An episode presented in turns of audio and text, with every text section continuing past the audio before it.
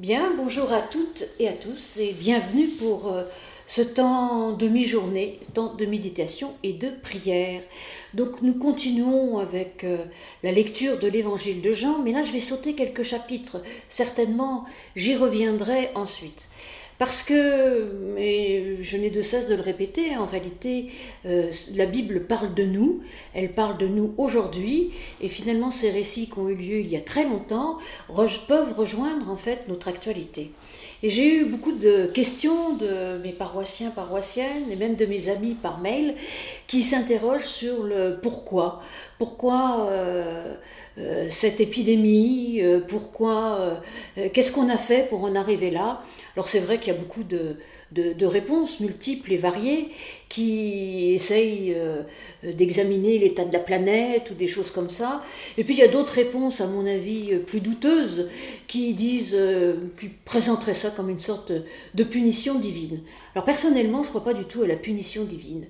Alors, il y a un, un récit dans l'évangile de Jean tout à fait intéressant, où justement cette question du pourquoi pourquoi une personne est aveugle, en l'occurrence, euh, cette question du pourquoi du, mal, en réalité, qui nous atteint. Donc, je voudrais vous lire au chapitre 9 de l'évangile de Jean, en fait, les sept premiers versets. Jésus vit en passant un homme aveugle de naissance. Ses disciples lui demandèrent Rabbi, qui a péché? Lui ou bien ses parents Pour qu'il soit né aveugle?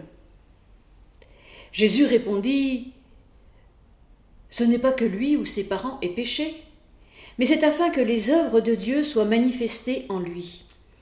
Il nous faut travailler tant qu'il fait jour aux œuvres de celui qui m'a envoyé. La nuit vient où personne ne peut travailler. Pendant que je suis dans le monde, je suis la lumière du monde. Après avoir dit cela, il cracha par terre et fit de la boue avec sa salive.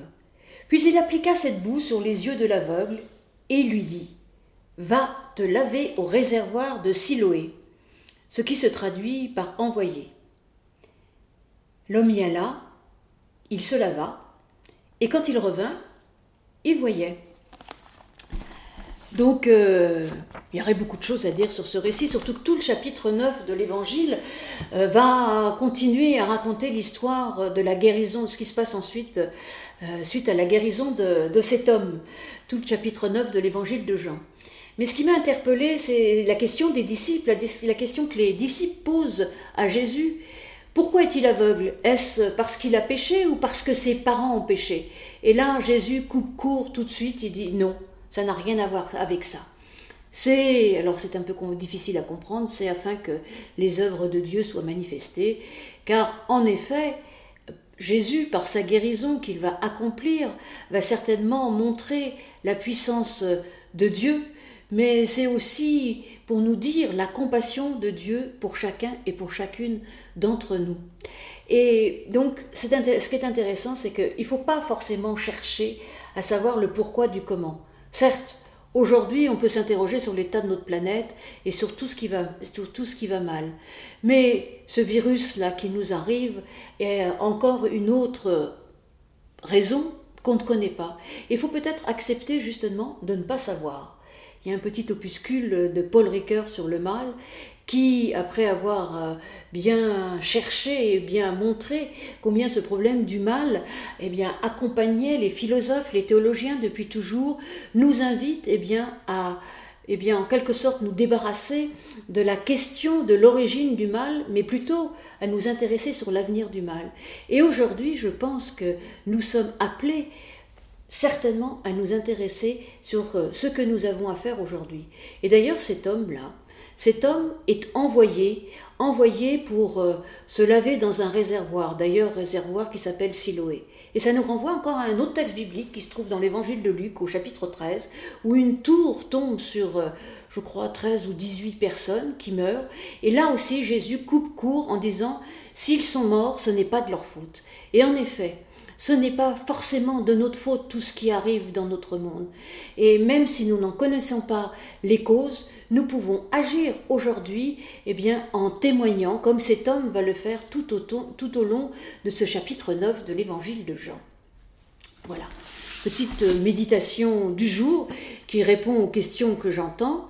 Et puis j'aimerais terminer euh, par euh, une très belle prière, une prière qui se trouve euh, dans un recueil, je crois qu'il n'existe pas, qu'il n'existe plus, qui s'appelle Le Heurtoir. Vous voyez, il y a un joli heurtoir, on tape.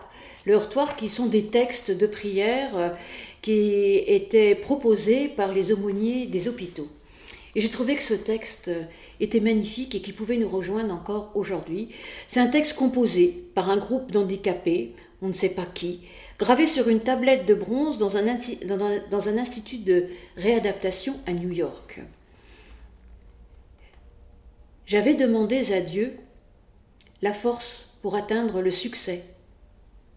Il m'a rendu faible afin que j'apprenne humblement à obéir. J'avais demandé la santé pour faire de grandes choses. Il m'a donné l'infirmité pour que je fasse des choses meilleures. J'avais demandé la richesse pour que je puisse être heureux. Il m'a donné la pauvreté pour que je puisse être sage. J'avais demandé le pouvoir pour être apprécié des hommes. Il m'a donné la faiblesse afin que j'éprouve le besoin de Dieu. J'avais demandé des choses qui puissent réjouir ma vie, et j'ai reçu la vie, afin que je puisse me réjouir de toutes choses.